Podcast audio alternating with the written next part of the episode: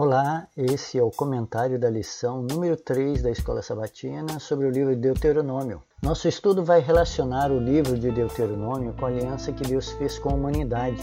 A narrativa de Deuteronômio é uma confirmação dessa aliança, mas na versão sinaítica, a que havia sido feita no Sinai 40 anos antes com a primeira geração que havia saído do Egito. Agora, em Deuteronômio, a segunda geração renova sua aliança diante do discurso e os apelos de Moisés. Vamos entender a aliança eterna e a sua origem. Depois que Adão e Eva romperam o relacionamento com Deus, foi necessária uma aliança, um acordo entre Deus e a humanidade. O primeiro acordo entre Deus e os seres humanos foi revelado dentro do contexto da inimizade que surgiu com Deus. A humanidade automaticamente se relacionou com Satanás e deixou a Deus. Mas Deus procura a humanidade e propõe um acordo, uma aliança, onde eles poderiam continuar se relacionando com Deus. Isso essencialmente é o Evangelho, a boa notícia de que Deus veio atrás dos humanos para os salvar. A aliança que Deus propôs previa que essa afinidade, com a serpente, né, ou com o reino de Satanás, que Adão e Eva haviam recebido, essa afinidade seria desfeita. Por isso Deus diz em Gênesis capítulo 3, verso 15: Porém inimizade entre ti e a mulher. Esses foram os primeiros termos da aliança.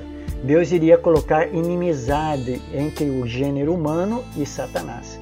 Isso porque Lúcifer, como um ser espiritual, havia vinculado nossa mente e nossa natureza espiritual a ele. E isso, a aliança, nos salvaria desse vínculo com o diabo. O vínculo acontece através da natureza espiritual. A nossa natureza espiritual passou a ser uma natureza carnal.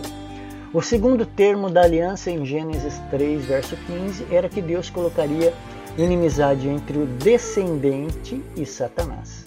Aqui é prometido que um filho viria de Eva, o descendente, e ele iria se opor a todo o sistema que Satanás instalou na terra e no coração dos humanos. O terceiro termo do acordo, em Gênesis 3,15, diz que o descendente da mulher iria ferir a cabeça da serpente, ou seja, o descendente, o próprio Deus encarnado, Jesus, iria destruir todo o domínio do diabo sobre os humanos e sobre o planeta. A aliança ali no Éden foi firmada com o sangue de um cordeiro. Enquanto o descendente não viesse e morresse no lugar deles, um cordeiro morreria. Esses foram os termos da primeira versão da aliança eterna. Há um só acordo, a aliança eterna, mas ela está expressa em várias versões, de acordo com a geração que Deus se revelou a eles, os humanos. O principal elemento da aliança eterna é o sangue. Na versão antiga, o sangue é de animais. Na nova aliança, o sangue é do próprio Deus encarnado. Deus se oferecia para salvar os humanos, assumindo a sua condenação. E dos humanos, agora se esperava obediência a Deus e a sua lei. A segunda versão da aliança foi renovada com Noé e a sua geração. A aliança noédica foi dentro dos termos do juízo que Deus traria sobre o mundo. A geração de Noé estava corrompida e os termos dessa versão da nova aliança envolvia julgamento e a execução do juízo. Mas essa segunda aliança te dirigia especialmente à família de Noé, a geração dos justos na terra. Ele lhes prometia preservação da vida e a posse da terra após o dilúvio. A terceira versão da aliança eterna foi expressa com a geração de Abraão, com promessas de uma descendência, de uma terra, de uma nação. A aliança envolve a graça de Deus e eleger a Abraão e promete a ele uma descendência, mesmo que Abraão fosse incapaz de fazer isso, pois é, eles eram, Abraão e Sara, um casal estéril. A fé e as obras são a parte humana do acordo com Deus. Deus oferece sua graça, salvação, e nós respondemos com fé e as boas obras. O fundamento da aliança eterna é religar, isso é religião, né? Religar o ser humano com Deus. A base de tudo é o restabelecer o relacionamento com Deus e a humanidade. Mas existem em cada versão da Aliança Eterna os aspectos práticos de obediência e exigências. Já a nova aliança era baseada no sangue do descendente, do Messias, do Deus encarnado ou de Jesus. Mas a essência do acordo é que Deus iria habitar no crente, agora o ser humano pertencia a Deus e a divindade faria o corpo humano de templo, habitando neles. Deus ainda escreveria sua lei no coração e na mente dos humanos. Em essência, isso era a reimplantação da imagem e semelhança divina no ser humano.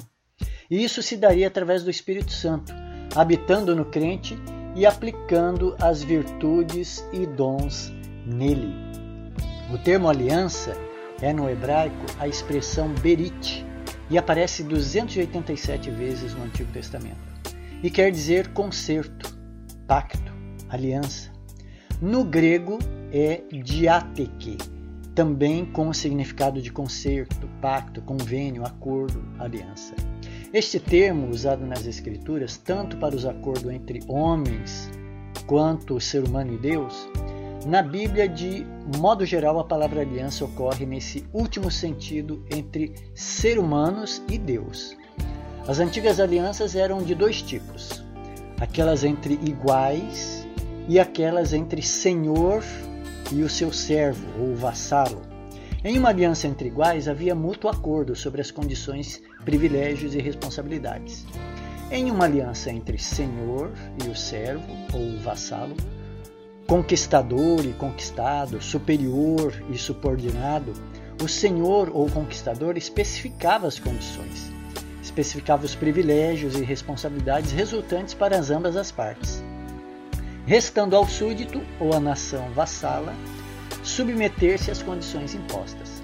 Esse tipo de acordo foi proposto, por exemplo, por Senaqueribe a Ezequias, em Isaías capítulo 36, verso 16. É, esse é um exemplo de uma das antigas alianças entre humanos. Em todas as escrituras, no entanto, o termo aliança descreve mais a relação formal que existe entre Deus, por um lado, e Israel como povo escolhido por outro. Essa não era uma aliança entre iguais, como Senaqueribe e o rei lá de Judá, mas entre o Deus infinito e o ser humano finito. O próprio Deus determinou as disposições da aliança, tornou conhecida a seu povo e permitiu a aceitação ou a rejeição da aliança. Uma vez ratificada, no entanto, era considerada vinculativa entre Deus e o seu povo.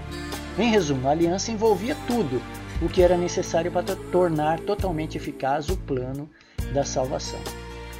Da sua parte, Deus prometia abençoar seu povo, dar-lhe em possessão a terra de Canaã, fazer conhecida a sua vontade, enviar o Messias e tornar a nação de Israel o instrumento escolhido para a conversão do mundo. Cabia ao povo ser obediente, e cooperar com todos os requisitos de Deus. De forma preliminar, essa aliança foi feita com Adão após a queda, em Gênesis 3,15, e mais tarde com Noé, em Gênesis 9, verso 12. Foi renovada com Abraão, e foi a sua posteridade que a aliança se tornou eficaz.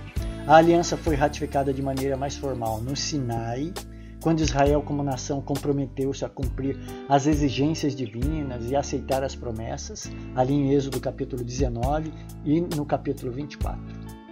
Depois de séculos de infidelidade, a promessa de cooperar com Deus, Israel foi dispensado da aliança e foi-lhe permitido ir para o cativeiro como sinal de que as disposições não mais vigoravam, as disposições ali da aliança. Voltando do cativeiro, Israel foi restaurado a relação de aliança e Deus prometeu firmar uma nova aliança superior com a casa de Israel e com a casa de Judá. Nós vemos isso em Jeremias capítulo 31, versos 31 a 34. Isso era o retorno já do exílio, onde Deus estava renovando a aliança com o povo que voltava do exílio.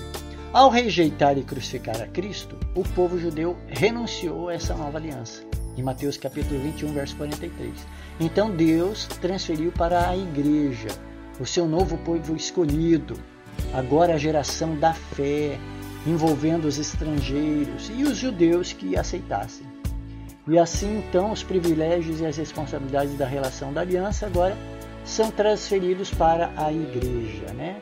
a geração da fé de todos os tempos. O autor de Hebreus se refere à aliança com o antigo Israel como a primeira ou antiga aliança. E a aliança com os fiéis cristãos como segunda ou nova aliança. Nós encontramos isso em Hebreus capítulo 8, versos 7 e 13. Essencialmente, as disposições, condições e objetivos das duas alianças são as mesmas. A principal diferença é que a antiga foi feita com Israel como nação e tinha como base o sangue de animais, ao passo que a nova é feita com os crentes ou aqueles que têm fé em Cristo e a sua base é o sangue do próprio Cristo.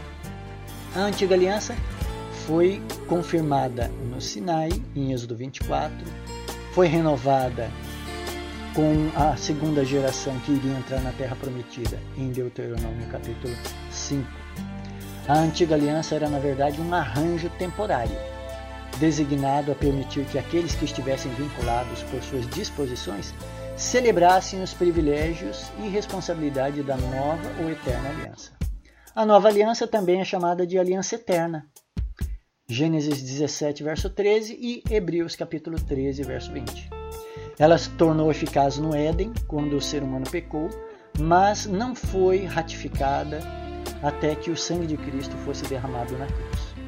Paulo diz: O Deus da paz, pelo sangue da eterna aliança, aperfeiçoe vocês em todo bem, para que possam fazer a vontade dele. Hebreus capítulo 13, verso 20 e 21.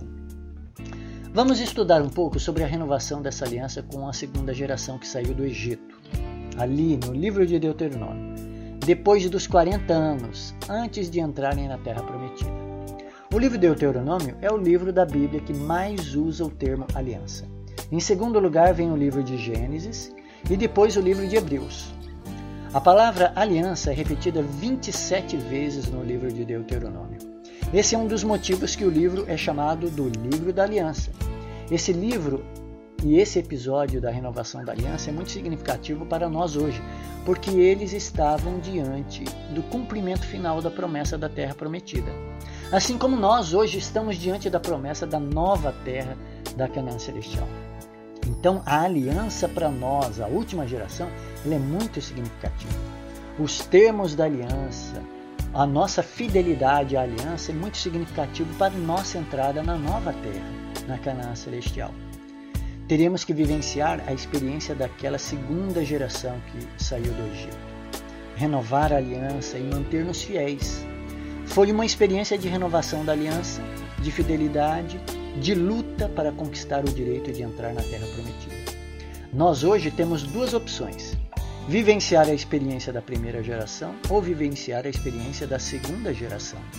Em Deuteronômio capítulo 5, Moisés diz assim: Escute Israel, os estatutos e juízos que hoje lhes anuncio para que vocês os aprendam, tenham cuidado de pôr em prática. O Senhor nosso Deus fez aliança conosco. Deuteronômio capítulo 5, verso 1 e 2. A partir daqui são mencionadas as dez palavras, ou os dez mandamentos, como os judeus chamavam. Os dez mandamentos como nós conhecemos hoje. Deuteronômio capítulo 5, versos 7 a 21 é uma versão dos dez mandamentos, de Êxodo capítulo 20, versos 3 a 17. Nessa segunda versão do Decálogo, ali em Deuteronômio, o quarto mandamento foi reeditado para aquela segunda geração. Os demais mandamentos permanecem da mesma forma. Na primeira versão de Êxodo, é dito que eles deviam se lembrar do sábado porque Deus era criador. Nessa segunda versão, é dito que eles guardassem o sábado. E é dito assim: Lembre-se de que você foi escravo na terra do Egito e que o Senhor seu Deus o tirou de lá com a mão poderosa e o braço estendido. Por isso o Senhor seu Deus ordenou que você guardasse o dia de sábado. Deuteronômio capítulo 5, verso 15. A essência é a mesma do quarto mandamento. E a razão para guardar e santificar esse dia é que muda, onde Deus, em Êxodo capítulo 20, é criador e redentor. Aqui em Deuteronômio capítulo 5, como redentor. O que eram os Dez Mandamentos dentro da aliança? Era apenas uma pequena parte da aliança, mas era a carta constituinte da lei. Era o mínimo de moral para se viver dentro da aliança de Deus. Os dez mandamentos é o mínimo da lei para se viver dentro da, dessa aliança. Transgredir um deles é quebrar a aliança, é desqualificar para estar em acordo com Deus. Por isso, os mandamentos que foram escolhidos ali nos Dez Mandamentos são significativos e representam o um relacionamento com Deus e com o próximo. Há outros mandamentos na grande lei de Deus que são exigidos na relação com Deus. Por exemplo, o mandamento dos dízimos e ofertas, em Levítico 27 e 30, o mandamento de amor a Deus sobre todas as coisas, em Deuteronômio capítulo 6, verso 5, o mandamento de reverência no se vestir, em Êxodo 28, verso 42, o mandamento de amor ao próximo, em Levítico 19, verso 18. Mas os que estão no Decálogo são fundamentais para a relação com Deus e são graves nessa relação. São graves porque, se nós transgredirmos um dos dez, nós já estaremos atingindo o limite de moral mínima. No Egito, o povo provavelmente não guardou o sábado porque os egípcios impunham o trabalho forçado. A Bíblia relata que os egípcios não admitiam a interferência de Moisés porque o povo parava de trabalhar. O faraó disse a Moisés: O povo da terra já é muito e vocês ainda querem que eles descansem de suas tarefas. Êxodo capítulo 5, verso 5. O original hebraico, a palavra usada aqui é Shabat, para sábado, para se referir ao cessar das atividades do povo. Provavelmente Moisés queria que o povo cessasse de trabalhar no sábado. Quando o povo de Israel saiu do Egito, eles chegaram ao Sinai já santificando o sábado. Nós vemos isso em Êxodo capítulo 16, que antecede a experiência do Sinai em Êxodo 20. E ao chegarem no Sinai, a Bíblia diz, abre aspas, quando o Senhor acabou de falar com Moisés no monte Sinai, Deu a ele as tábuas do testemunho, tábuas de pedra escritas pelo dedo de Deus. Fecha aspas. Êxodo capítulo 31, verso 18. Era Deus formalizando a aliança, entregando as, as tábuas dos dez mandamentos. Em seguida, Deus faz uma declaração importante para o contexto da aliança. Deus disse ao povo e diz a nós hoje, abre aspas, Certamente vocês guardarão os meus sábados, pois é sinal entre mim e vocês de geração em geração, para que vocês saibam que eu sou o Senhor que os santifica. Portanto, guardem o sábado, porque é santo para vocês. Aquele que o profanar morrerá. Quem nesse dia fizer alguma obra será eliminado do meio do seu povo. Seis dias se trabalhará, porém o sétimo dia é o sábado do repouso solene, santo ao Senhor. Quem fizer alguma obra no dia de sábado morrerá. Os filhos de Israel guardarão o sábado, celebrando por aliança perpétua de geração em geração, entre mim e os filhos de Israel é sinal para sempre. Porque em seis dias o Senhor fez os céus e a terra, e no sétimo dia descansou e tomou alento. Fecha aspas. Êxodo capítulo 31, verso 13 a 17. Nós vemos aqui os Dez Mandamentos como a constituição dessa aliança. O mínimo de lei para se viver, o mínimo de moral para se viver. E o sábado como sendo o sinal dessa aliança Sinaí. Nos capítulos finais do livro, o apelo de Moisés ao renovar e firmar a aliança de Deus com o povo, ele diz: Hoje o Senhor seu Deus ordena que vocês cumpram esses estatutos. Juízos, portanto, vocês devem guardar, cumpri-los de todo o seu coração e de toda a sua alma. Hoje vocês declaram que o Senhor será o seu Deus e que vocês andarão nos seus caminhos, guardarão os seus estatutos, os seus mandamentos e os seus juízos e que darão ouvidos à sua voz. E hoje o Senhor declarou que vocês serão seu próprio povo, como ele prometeu, e que vocês devem guardar todos os seus mandamentos. Assim ele vai exaltá-los em louvor, renome e glória sobre todas as nações que fez, e para que vocês sejam um povo santo ao Senhor seu Deus, como ele falou. Deuteronômio capítulo 26, verso 16 a 19. Algumas conclusões sobre essa declaração de Deuteronômio 26. Primeiro, os mandamentos são ordens e não uma sugestão. Deus diz: Ordena vocês que cumpram os seus estatutos e juízos. Verso 16, primeira parte. Segunda coisa, vocês devem guardar e cumpri-los de todo o seu coração e de toda a sua alma. Verso 16, última parte. Veja a intensidade que devemos viver os mandamentos. Todo o coração, toda a alma. Essa experiência de viver de todo o coração os mandamentos, só o Espírito Santo pode nos dar. A terceira coisa sobre esse texto de Deuteronômio 26 é que três verbos são usados para o relacionamento com Deus através dos mandamentos: andarão, guardarão e ouvirão. Andarão nos seus caminhos, guardarão seus estatutos e darão ouvidos à sua voz. Verso 17. A quarta coisa nesse texto é que Deus declara que irá cuidar de nós. Abre aspas. O Senhor declarou que vocês serão seu próprio povo. Verso 18. E o cuidado de Deus não é como nós queremos ou imaginamos, mas é a partir da sabedoria de Deus e da vontade dele. A quinta coisa nesse texto, Deuteronômio 26, é a promessa de Deus, que é a seguinte: Ele vai exaltá-los. Verso 19. Para o antigo Israel, isso significou por um tempo a exaltação temporal sobre as demais nações como reino, riquezas e fama, como no período dos reis, principalmente de Davi e Salomão. Mais tarde, no tempo de Jesus, foi em termos da presença do próprio Deus, Jesus encarnado entre eles. Essa foi a grande exaltação. E para nós hoje é a promessa da exaltação na segunda vinda, onde receberemos o governo do planeta novamente. Veja os termos da aliança, são estes. A pergunta é: eu estou fazendo a minha parte nessa aliança? Eu estou de todo o coração vivenciando essa aliança, eu estou de todas as forças da minha alma vivenciando os termos de fidelidade, relacionamento com Deus nessa aliança? Essa é a pergunta para nós hoje. Vamos falar um pouco sobre a imagística da aliança que Deus firmou, ali em Deuteronômio com a segunda geração. O livro Deuteronômio foi escrito no formato de antigos acordos entre os reinos da antiguidade. Mas o relacionamento imposto entre Deus, dentro do livro de Deuteronômio, não é de um Deus soberano distante e um grupo de servos oprimidos e assustados. A linguagem da aliança descrita nesse livro é uma linguagem relacional. Deus deixa claro que estamos em um acordo, em uma relação com Ele. Em todo o livro vemos Deus tratando o povo como um pai trata seu filho. Deus diz, por exemplo, que sua disciplina é como um homem disciplina seu filho. Assim te disciplina o Senhor. Deuteronômio capítulo 8, verso 5. Deus cria essa consciência naquele povo, de que ele é um Pai celestial. No capítulo 14, verso 1, ele diz: Vocês são filhos de Yahvé, o seu Deus. Na parte final do livro, Deus reafirma sua relação paternal e diz: Ele é teu Pai, que te adquiriu e te fez e te estabeleceu. Capítulo 32, verso 6. Falando da infidelidade da primeira geração de crentes que havia saído do Egito, Deus escreve assim: abre aspas. Não se lembraram da rocha que os gerou e se esqueceram do Deus que os fez nascer. O Senhor viu isso e os desprezou por causa da provocação de seus filhos e suas filhas. Ele disse: Esconderei deles o rosto, verei qual será o seu fim, porque são uma geração perversa, filhos em quem não há lealdade. Deuteronômio capítulo 32, verso 18 a 20. Deus havia gerado a nação espiritual que Israel havia se tornado, mas eles se esqueceram de Deus. Hoje a igreja, da mesma forma, é gerada por Deus. E não me refiro a prédios, mas ao grupo de crentes. Deus trouxe cada um de nós até a sua congregação, da qual você faz parte. Também fomos gerados e Deus é quem nos fez nascer como igreja, nos fez nascer como indivíduos, novas criaturas, nos fez nascer como congregação.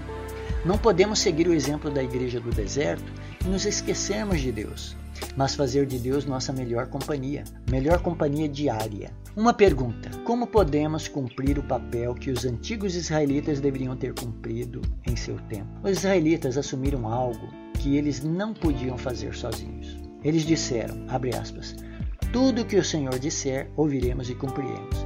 Deuteronômio capítulo 5, verso 27. Isso foi dito com a geração do Sinai. Eles disseram isso no pé do Monte Sinai, vendo a glória de Deus. Esse foi um equívoco deles, um equívoco daquela geração.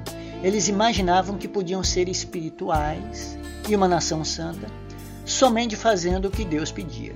Eles achavam que poderiam fazer isso, mas na realidade eles tinham que sentir a dependência de Deus e esperar que Deus os tornasse obedientes e tornasse uma nação santa. Eles não tinham isso, eles não tinham essa dependência de Deus. Pelo contrário, eles tinham uma autossuficiência. Eles achavam que poderiam guardar a lei toda e toda a aliança. Eles quiseram fazer isso sozinhos, sem Deus.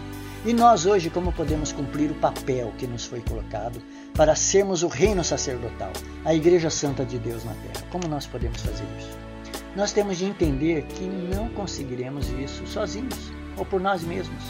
Você, indivíduo cristão, você não vai conseguir estabelecer a sua espiritualidade, a sua vida espiritual sozinho. Nós dependemos de Deus. Deus vai operar isso em nós. Tudo acontecerá pelo poder do Espírito Santo e não por nossas capacidades ou esforço. Em síntese, a aliança de Deus em Deuteronômio nos leva a entender isso.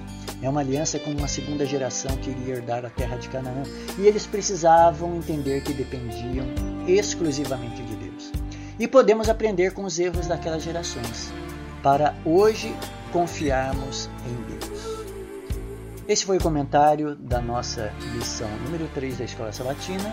Espero que você tenha uma boa entrada de sábado, horas sagradas na presença de nosso Deus. Nós nos vemos por aí. Um grande abraço.